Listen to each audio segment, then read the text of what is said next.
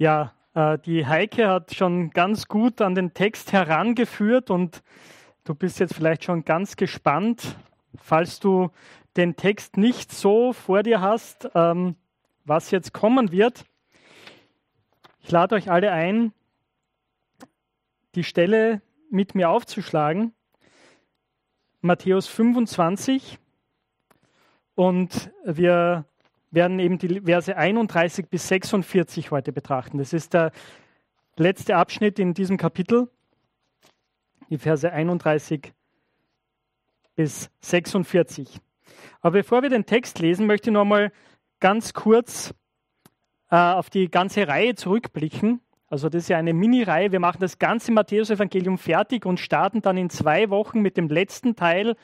Und wir haben dem den Titel gegeben, wahrscheinlich wird es der Titel sein, vier Tage die die Welt veränderten.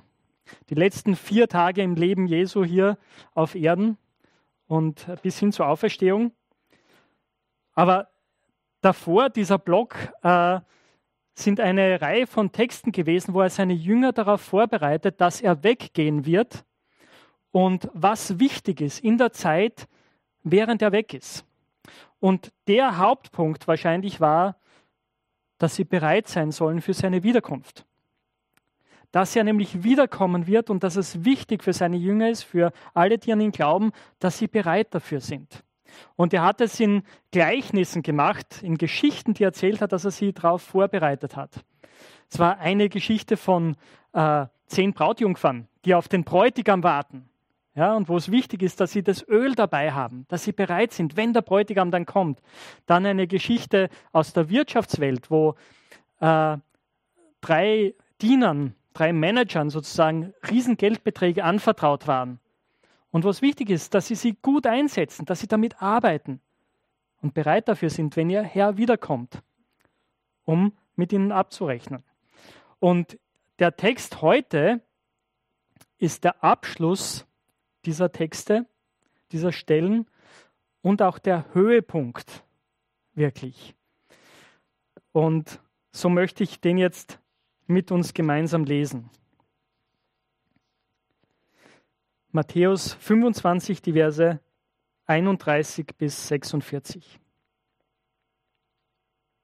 Wenn aber der Sohn des Menschen kommen wird, in seiner Herrlichkeit und alle Engel mit ihm, dann wird er auf seinem Thron der Herrlichkeit sitzen. Und vor ihm werden versammelt werden alle Nationen. Und er wird sie voneinander scheiden, wie der Hirte die Schafe von den Böcken scheidet. Und er wird die Schafe zu seiner Rechten stellen und die Böcken, Böcke aber zu seiner Linken. Dann wird der König zu denen zu seiner Rechten sagen, Kommt her, Gesegnete meines Vaters, erbt das Reich, das euch bereitet ist von Grundlegung der Welt an. Denn mich hungerte, und ihr gabt mir zu essen, mich dürstete, und ihr gabt mir zu trinken. Ich war ein Fremdling und ihr nahmt mich auf, nackt und ihr bekleidetet mich. Ich war krank und ihr besuchtet mich. Ich war im Gefängnis und ihr kamt zu mir. Dann werden die Gerechten zu ihm antworten und sagen, Herr, wann sahen wir dich hungrig und speisten dich? Oder durstig und gaben dir zu trinken? Wann aber sahen wir dich als Fremdling und nahmen dich auf? Oder nackt und bekleideten dich? Wann aber sahen wir dich krank oder im Gefängnis und kamen zu dir? Und der König wird antworten und zu ihnen sagen, Wahrlich, ich sage euch, was ihr einem dieser meiner geringsten Brüder und Schwestern getan habt, habt ihr mir getan. Dann wird er auch zu denen zur Linken sagen, Geht von mir, Verfluchte, in das ewige Feuer, das bereitet ist dem Teufel und seinen Engeln. Denn mich hungerte und ihr gabt mir nicht zu essen. Mich dürstete und ihr gabt mir nicht zu trinken. Ich war Fremdling und ihr nahmt mich nicht auf. Nackt und ihr bekleidetet mich nicht. Krank und im Gefängnis und ihr besuchtet mich nicht. Dann werden auch sie antworten und sagen, Herr, wann sahen wir dich hungrig oder durstig oder als Fremdling oder nackt oder krank oder im Gefängnis und haben dir nicht gedient? Dann wird er ihnen antworten und sagen, Wahrlich, ich sage euch, was ihr einem dieser Geringsten nicht getan habt, habt ihr auch mir nicht getan. Und diese werden hingehen zur ewigen Strafe, die Gerechten aber in das ewige Leben. Das ist das Wort Gottes. Herr, ich bete, dass wir, wenn wir jetzt dein Wort miteinander anschauen, dass wir unter der Autorität deines Wortes sitzen und nicht als Richter darüber sitzen, sondern wir wollen eben als deine Jünger zu dir kommen und von dir lernen, als solche, die dir nachfolgen. Und Heiliger Geist, ich bete, dass du uns das Wort öffnest, dass wir Jesus sehen in seiner Herrlichkeit, dass uns das verändert, seine Herrlichkeit, seine Gerechtigkeit, seine Gnade. Bitte rede du jetzt zu uns. Amen. Ich weiß nicht, wie es euch jetzt geht, nachdem wir diesen Text gelesen haben. Äh, ich finde, das ist der herausforderndste Text, über den ich seit langem gepredigt habe, den ich seit langem studiert habe. Und der Grund, warum das so ist, ist nicht, weil er so unverständlich ist, so kryptisch ist, oder? Ja, ist eigentlich sehr klar zu verstehen, oder? Na, der Grund ist, weil es irgendwie gegen alles geht, was ich um mich herum erlebe, was ich mir auch oft in mir drin wünsche, oder? Weil es in diesem Text darum geht, dass Jesus kommen wird, um zu richten. Und wenn wir ehrlich sind, genau die nächste Folie, die kann man jetzt ein bisschen umlassen. Darum geht es in diesem Text. Jesus kommt, um zu richten. Und das ist eine Botschaft, die absolut unpopulär ist, oder? In unserer Zeit. Es ist gut, wenn wir über Jesus reden als unseren Ratgeber, unseren Ermutiger, den tollen Menschen, der vielen Menschen geholfen hat den Propheten. Aber über Jesus zu reden, der kommt, um zu richten, der kommt, um ein Urteil zu sprechen. Das geht mir gegen den Strich, oder? Und es geht, ich glaube, den meisten Menschen gegen den Strich. Weil ich möchte doch mein eigener Richter sein, oder ich möchte nach den Maßstäben leben, die ich für gut und richtig halte. Das ist das Credo unserer Zeit oder das Credo unserer Gesellschaft. Du darfst bestimmen, was für dich richtig ist und lass dir nur Ja von niemandem etwas dreinreden. Möchte das volle Potenzial in mir äh, entwickeln und nicht darüber nachdenken, was denken andere von mir, geschweige dessen, was denkt vielleicht ein Gott über mich.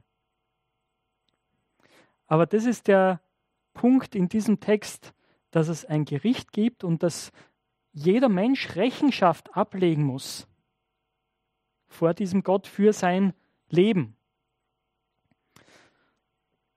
Und ich merke, das ist etwas zutiefst Verstörendes.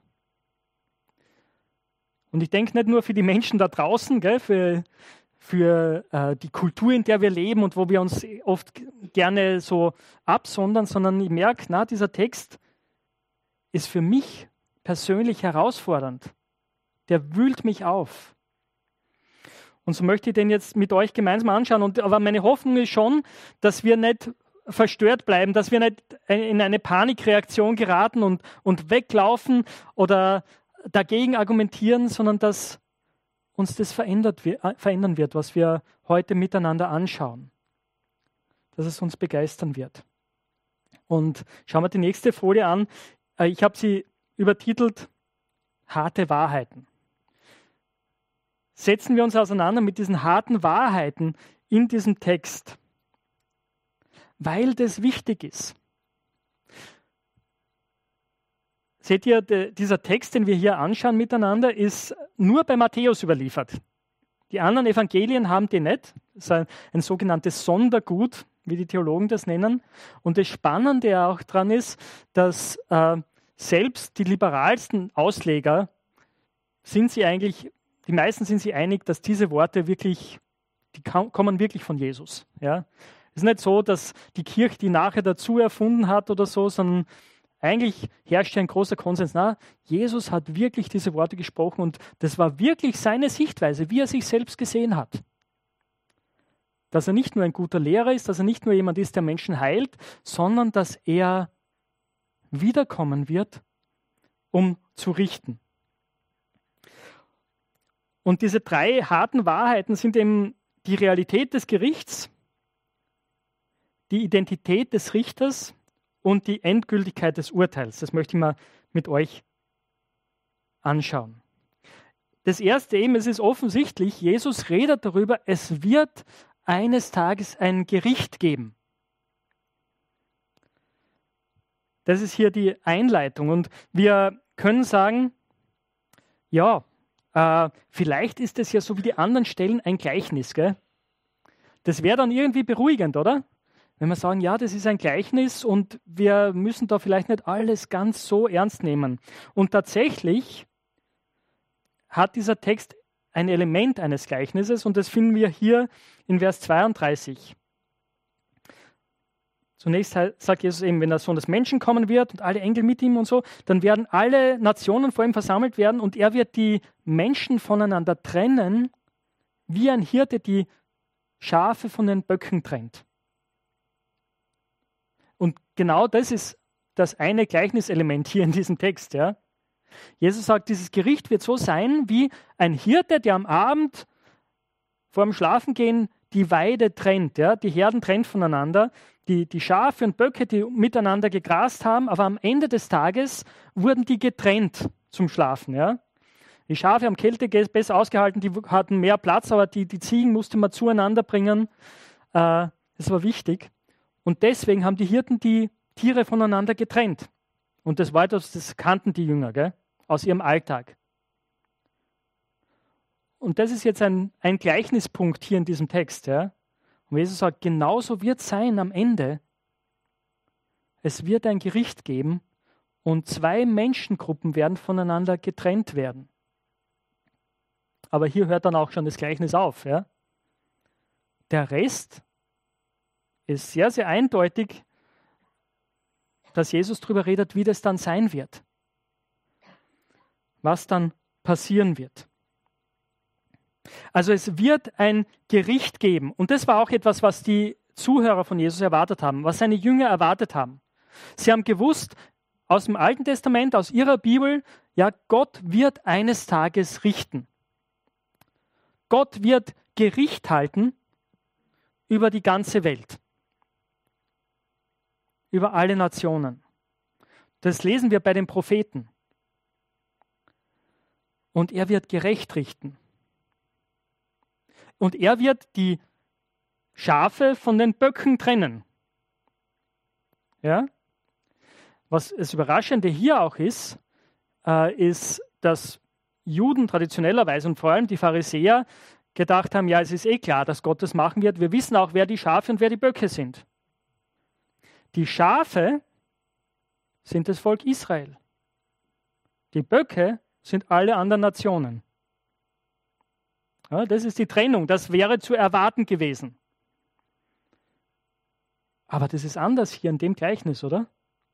Jesus sagt hier, na, na, also nicht das Volk Israel und dann alle anderen Nationen, na, alle Nationen, das Volk Israel inklusive, gell, erscheinen vor dem Thron, vor dem Richterthron und dann gibt es eben eine Trennung zwischen all diesen Leuten.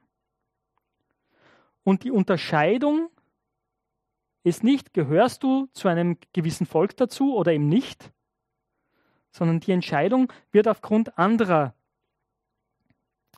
Voraussetzungen getroffen. Aber der Punkt ist, es wird ein Gericht geben, wo alle Nationen alle Völker, alle Menschen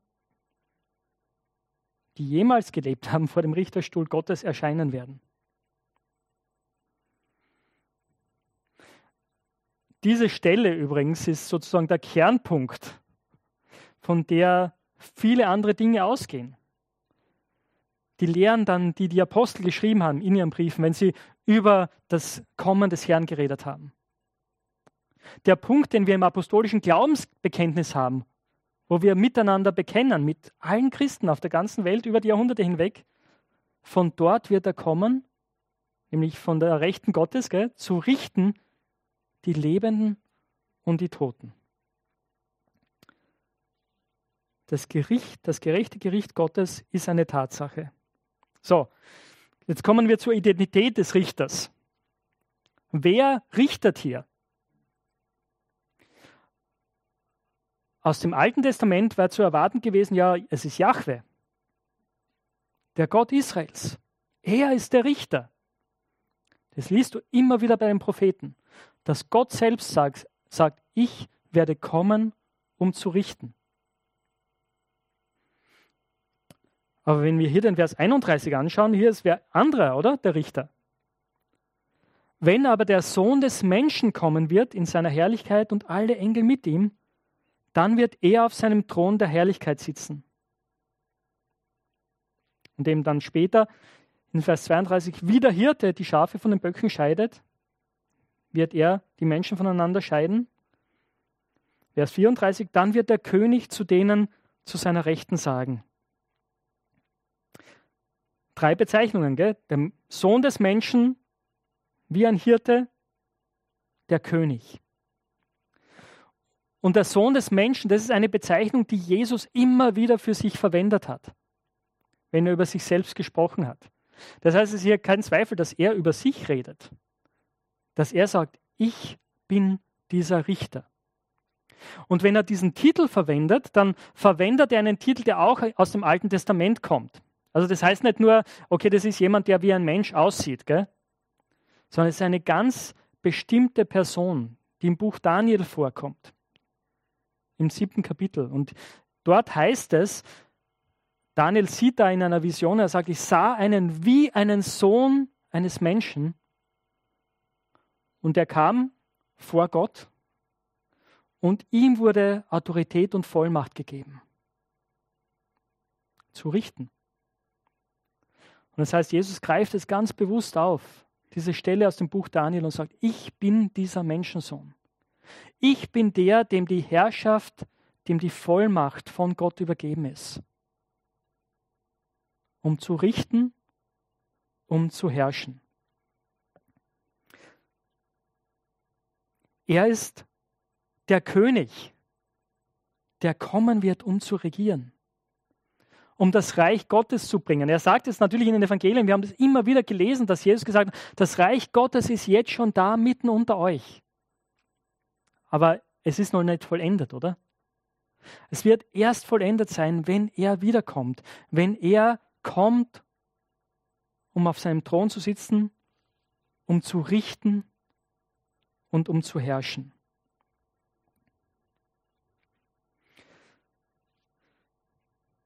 die Identität des Richters. Jesus ist dieser Richter. Er, und hier wird deutlich, oder? Er macht hier etwas, was eigentlich nur Gott tun kann. Sprich, es sieht so aus, als wäre Jesus Gott, oder? Das ist der Anspruch, den er hier auch stellt an dieser Stelle. Und das Dritte, äh, was, was echt hart ist auch diese Endgültigkeit des Urteils, oder?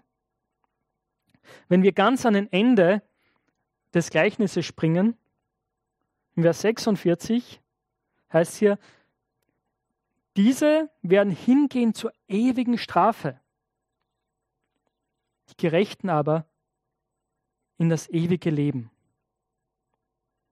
Das heißt, das Urteil, das der Richter sprechen wird, hat ewige Konsequenzen. Für die einen bedeutet es ewige Trennung von Gott. Das heißt, die Hölle ist real. Es ist ein realer Zustand, diese ewige Trennung von Gott und die, Bibel verwendet immer wieder furchtbare Bilder dafür. Und diese Bilder sind dazu da, um uns klarzumachen, die Realität ist noch furchtbarer als das, was wir uns vorstellen können. Ewig getrennt zu sein vom Schöpfer, von dem, der dich gemacht hat, der dich gemacht hat für eine Beziehung mit ihm. Das ist eine furchtbare Realität. Gleichzeitig ist natürlich die andere Realität umso schöner. Ewig bei ihm zu sein. In der Gegenwart Gottes. Ihn anzuschauen, ihn zu genießen, bei dem zu sein, für den wir gemacht sind. Das ist großartig. Aber die Endgültigkeit, das schreckt uns, oder? Das ist etwas, was wir irgendwie gern zurechtbiegen wollen würden, wenn es irgendwie geht, oder? Dass am Ende doch alle äh, im Himmel landen. Und solche Versuche hat es über die Kirchengeschichte hinweg immer wieder gegeben, dass wir das ein bisschen abschwächen, ein bisschen abmildern. Aber ich glaube, wir können das nicht tun. Diese Stelle und die anderen Stellen im Neuen Testament lassen das nicht zu. Wir sprechen hier von einem endgültigen Urteil. Okay, jetzt denkst du vielleicht, okay, Ewald, und das war's jetzt? Das ist das, was du uns mitgibst aus dieser Stelle? Äh, natürlich haben wir jetzt, ich habe ganz viel ausgelassen, gell, in der Mitte. Und kommen wir zur nächsten Folie. Das sind die wichtigen Fragen, die wir uns jetzt stellen müssen. Weil ich kann mir vorstellen, dass wenn du jetzt hier sitzt und mir zugehört hast äh, oder auch den Text gelesen hast, Moment, ich habe da noch echt eine Reihe von Fragen. Ja? Wenn ich diesen Text lese und Ewald, da gibt es eine Reihe von Dingen, über die du überhaupt nicht gesprochen hast. Ich habe nämlich zum Beispiel überhaupt gar nicht über den Urteilsspruch gesprochen, den der König, der Richter hier fällt wo er diese beiden Gruppen anspricht. Und das sind diese zwei Fragen, mit denen werden wir uns äh, jetzt im Rest der Predigt noch beschäftigen. Wie hängen Gericht und Heil zusammen? Und die Frage, retten uns jetzt gute Taten oder rettet, rettet uns der Glaube an Jesus? Wie sollen wir das verstehen? Und dazu müssen wir das Ganze noch einmal genauer anschauen. Also, wir haben den Richterstuhl, Jesus sitzt auf dem Thron, er teilt die Menschen auf, zu seiner Rechten die Schafe, zu seiner Linken die Böcke. Und dann spricht er das Urteil, oder? Und er sagt zunächst zu denen auf seiner Rechten, Kommt her, Gesegnete meines Vaters, erbt das Reich, das euch bereitet ist von Grundlegung der Welt an.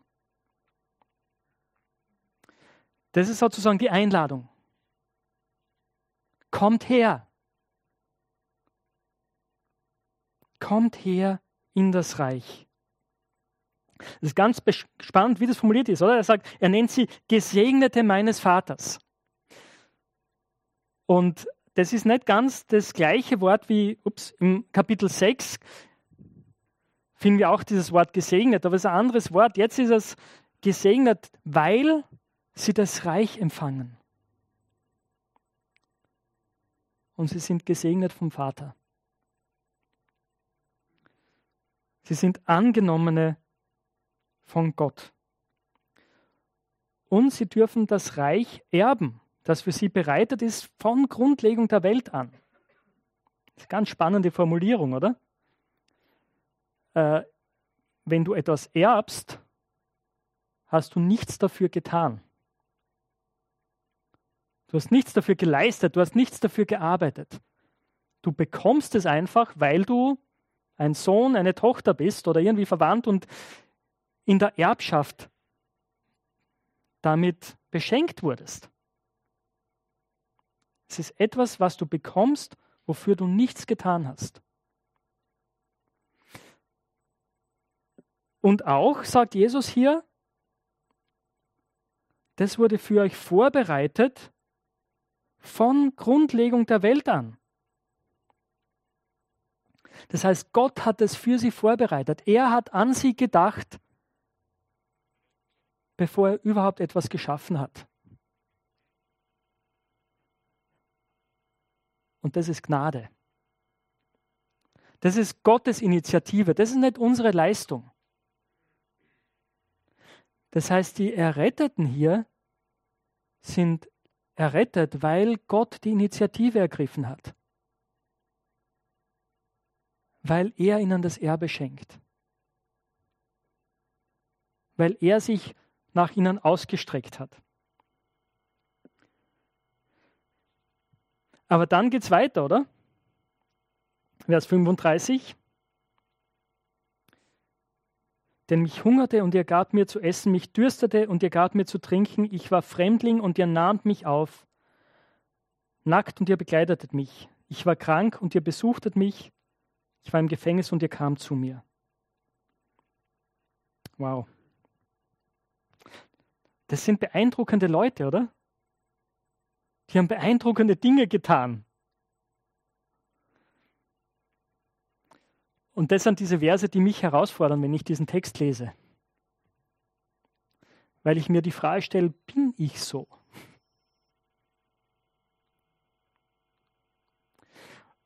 Und das Wichtige an dieser Stelle ist auch, äh, die, die errettet sind und die, die verurteilt werden, sie sind beide überrascht, oder? Also zu beiden sagt ja Jesus eigentlich das Gleiche. Und beide sind überrascht. Jetzt die, die angenommen werden, die gesagt, zu ihnen gesagt wird, kommt herein ins Reich, empfangt das Reich, die sagen jetzt in Vers 37, dann werden die Gerechten ihm antworten und sagen, Herr, wann? Wann sahen wir dich hungrig und speisten dich oder durstig und gaben dir zu trinken und so weiter und so weiter? Herr, ich habe keine Erinnerung, das getan zu haben. Keine Ahnung, wann das passiert sein soll.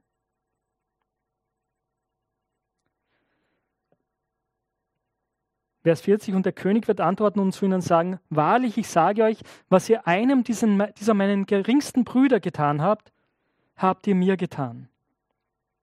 Und fast derselbe Gesprächsaustausch oder kommt dann mit der anderen Gruppe, mit denen, die verurteilt werden. Es ist eine andere Einleitung. Hier sagt Jesus, dann wird er auch zu denen zur Linken sagen, geht von mir, Verfluchte, in das ewige Feuer, das bereitet ist dem Teufel und seinen Engeln. Und dann wieder, denn mich hungerte und ihr habt mir nicht zu essen gegeben. Mich dürstete, ihr habt mir nicht zu trinken gegeben. Ich war ein Fremdling und ihr nahmt mich nicht auf. Nackt und ihr, habt, ihr begleitetet mich nicht. Krank und im Gefängnis und ihr besuchtet mich nicht. Dann werden auch sie antworten, Herr, wann sahen wir dich hungrig oder durstig oder krank und so weiter und haben dir nicht gedient? Dann wird er ihnen antworten und sagen, wahrlich sage ich, was ihr einem dieser Geringsten nicht getan habt, habt ihr auch mir nicht getan. Das ist ein Schlag in die Magengrube, oder? Es gibt, glaube ich, es gibt zwei Gefahren bei diesem, bei diesem Gleichnis. Das eine ist jetzt verzweifelt zu werden und zu sagen, na, es hat eh keinen Sinn. Oder und das andere ist, in einen Aktivismus zu verfallen und sagen, ja, ich muss, muss mir meine Rettung erarbeiten, oder? Und beides Beides wäre falsch. Ihr seht ja, beide Gruppen sind überrascht, oder? Über das, die, die Urteilsbegründung. Beide haben das nicht ganz im Blick. Also die, die errettet werden, haben jetzt nicht diese Dinge getan, damit sie errettet werden. Sie haben die offensichtlich ganz unbewusst getan. Und die anderen sagen, ja, hey, wenn wir das gewusst hätten, dann hätten wir das schon gemacht, gell? Ähm, eine wichtige Frage bei dem Ganzen ist auch, wer sind, wer sind die, diese geringsten meiner Brüder? Sind das alle Menschen?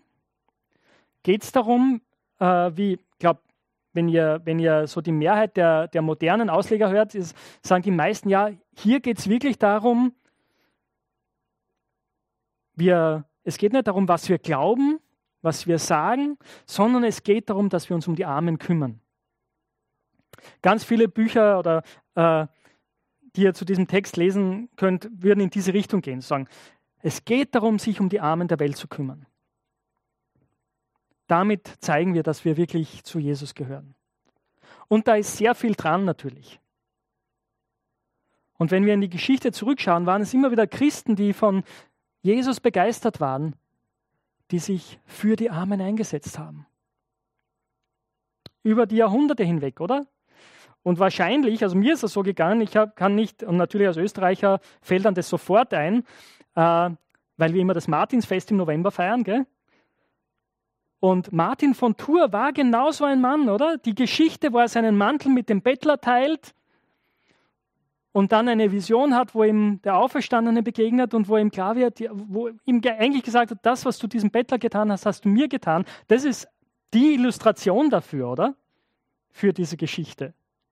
Franz von Assisi, Mutter Teresa, Lord Shaftesbury in England, der, vielleicht kennen den nicht so viele, aber der hat ganz viel dafür gearbeitet, dass Kinderarbeit verboten wird, dass es Frauen und Kindern besser geht und so weiter und so weiter. Ganz viele äh, Verbesserungen. Und so hat's, und gibt es heute viele Christen, die sich für Arme und Benachteiligte einsetzen. Die Frage ist, ist das der Punkt, den Jesus hier an dieser Stelle macht? Er macht ihn an vielen anderen Stellen. Gell? Versteht mich da nicht falsch. Aber ich glaube, hier an dieser Stelle redet er über etwas anderes eigentlich. Wenn er über einen diesen, dieser geringsten meiner Brüder redet, dann redet er über seine Jünger. Dann redet er darüber, dass wahre Nachfolger Jesu sich um andere Nachfolger kümmern. Dass daran ihr Glaube sichtbar wird, wie sie sich um andere Christen kümmern. Und es war für die erste Gemeinde war das ein lebenswichtiger Text eigentlich, oder ein, ein Text, der ihren Alltag beschrieben hat.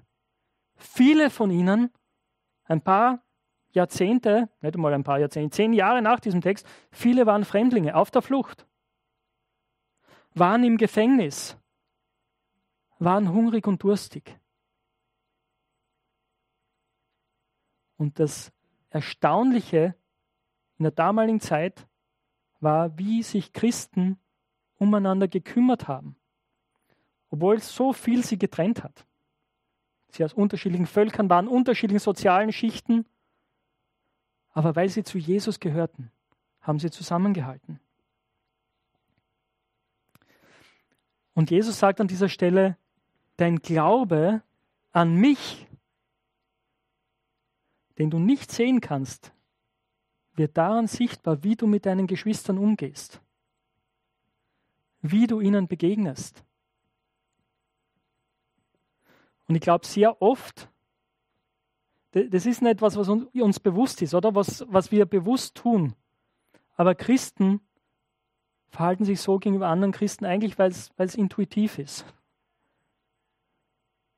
Weil es dem entspricht, wer wir in Christus sind. Dass wir einander lieben, dass wir füreinander da sind. Weil wir vom König geliebt sind. Es geht hier also nicht darum, durch gute Taten unsere Errettung zu erarbeiten dadurch, dass wir so eine Checkliste haben und sagen, okay, ich habe jemanden Durstigen zu trinken gegeben, ich habe jemanden Hungrigen etwas zu essen gegeben, ich habe jemanden im Gefängnis besucht, kann jetzt alles abhaken und wenn ich die Liste abgearbeitet habe, dann ist meine Errettung sicher. Das ist es nicht. Aber versteht mich nicht falsch. All diese Dinge sollen wir tun. Das ist eine Herausforderung für uns. Ich, bedanke mich, ich sehe jetzt gerade jemand auch von der Heilsarmee und ich bin dankbar, dass wir, äh, Organisationen wie die Heilsarmee haben, ja, die sich für benachteiligte Leute einsetzt, dass es andere Organisationen gibt, die genau das tun. Und es ist eine Herausforderung für uns alle, so zu leben. Aber es ist nicht der Weg, wie wir uns unsere Errettung erarbeiten. Das heißt, jetzt ist die Frage, retten uns gute Taten oder der Glaube an Jesus? Einer der großen Reformatoren hat einmal gesagt, es ist immer der Glaube allein, der rettet. Aber der rettende Glaube bleibt nie allein. Es ist immer der Glaube allein, der rettet, aber der rettende Glaube bleibt nie allein. Seht ihr, die, die gerettet werden, die, die in die Herrlichkeit eingehen, die sind die, die der, nach denen der Vater sich ausgestreckt hat in seiner Gnade. Aber dass, dass sie das angenommen haben, verändert sie. Wenn du an Jesus glaubst, wird dich das verändern. Und du wirst die Dinge tun, die Jesus tut. Und das ist ein Zeichen dafür, dass dein Glaube authentisch ist, dass er echt ist. Das ist die eine Seite. Die andere Seite, die wir wirklich auch ernst nehmen müssen an dieser Stelle und an anderen Stellen im Neuen Testament ist, dass es ein Gericht geben wird, vor dem wir alle erscheinen.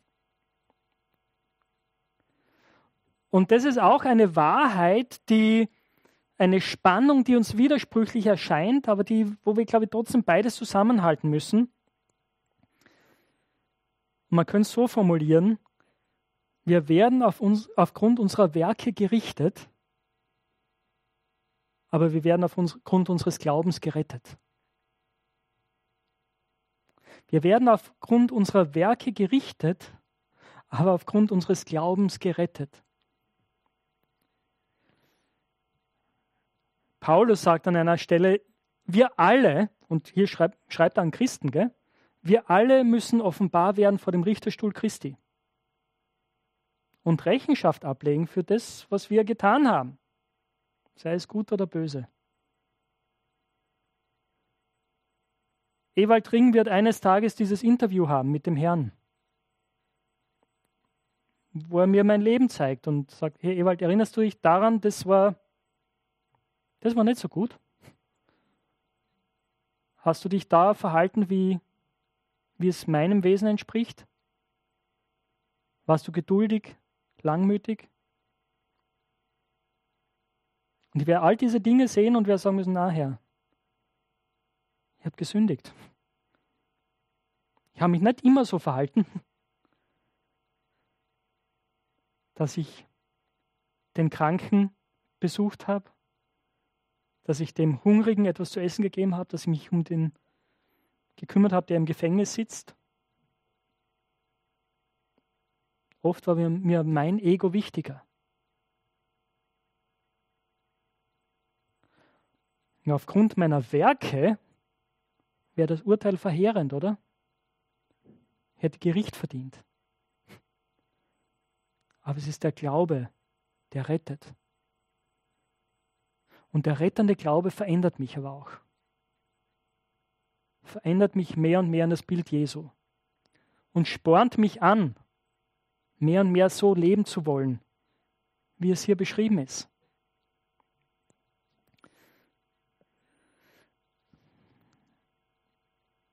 Ich weiß nicht, wie es dir geht jetzt. Ähm, ich denke, es ist gut, dass uns dieser Text erschüttert. Und dass wir das auch mitnehmen. Und dass wir weiter mit Jesus drüber reden, wenn wir von hier weggehen und sagen, ja Herr, ich, ich möchte so leben, wie hier die Gerechten beschrieben werden. Danke, dass du mich errettet hast. Und es ist mir wichtig, hier über unseren Text hinauszugehen in die nächste Reihe rein, sozusagen, und möchte euch noch die ersten zwei Verse des Kapitel 26 vorlesen, weil das ganz wichtig ist. Der erste Vers sozusagen zeigt uns auch, dass hier ein großer Block abgeschlossen ist. Hier so werden alle diese großen Lehrblöcke im Matthäusevangelium abgeschlossen. Das heißt hier, und es geschah, als Jesus alle diese Reden beendet hatte. Genau, dieser Teil ist abgeschlossen. Was sagt er als nächstes? Sprach er zu seinen Jüngern: Ihr wisst, dass nach zwei Tagen das Passe ist und der Sohn des Menschen, der, der der Richter ist, gell? der König, und der Sohn des Menschen wird überliefert, überliefert, um gekreuzigt zu werden. Das ist so wichtig. Ohne das müssten wir verzweifeln, wenn wir die vorigen Verse lesen. Aber der Sohn des Menschen ist gekommen, um sein Leben zu geben. Für die, die es nicht verdient haben. Für Menschen wie mich und dich. Ich möchte uns jetzt Zeit geben, dass jeder und jede von uns in der Stille mit dem Herrn drüber reden kann. Über das, was dich jetzt bewegt aufgrund dieser Stelle, wo du gerade stehst. das, was dich aufwühlt, das, wofür du dankbar bist. Und ich werde dann mit einem Gebet diese Zeit abschließen. Aber seien wir jetzt einfach still, wo jeder und jede für sich mit dem Herrn darüber reden kann.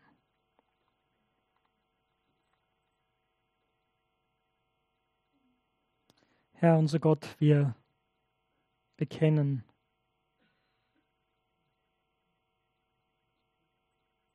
dass wir Schuldige vor dir stehen, vor deinem Richterstuhl. Wenn wir diese Worte lesen, wenn ich diese Worte lese, dann weiß ich, dass ich nicht immer so gelebt habe, nicht immer so lebe.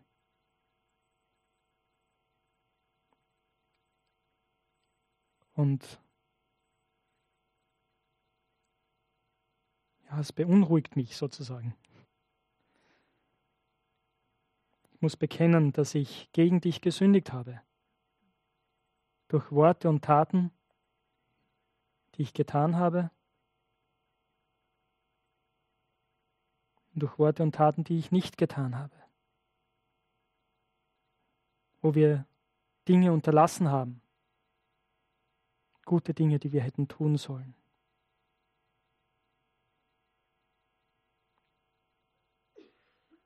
O Herr, unser Richter, wir brauchen deine Gnade. Wir brauchen dich als unseren Retter. Und ich danke dir, dass du, nachdem du diese Worte gesprochen hast, gesagt hast, dass Zeit ist gekommen, wo ich mein Leben geben werde für euch, die ihr Rebellen gegen Gott seid.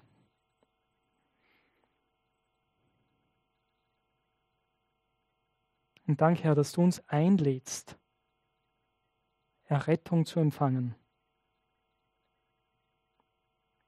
Durch deine Gnade.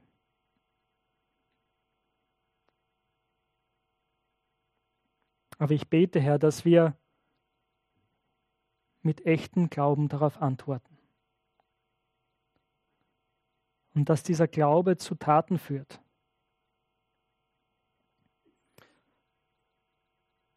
Und dass es dazu führt, dass wir unsere Geschwister lieben, uns für sie einsetzen, dort, wo sie hungrig sind, dort, wo sie nichts zu trinken haben, wo sie nichts anzuziehen haben, wo sie im Gefängnis sitzen.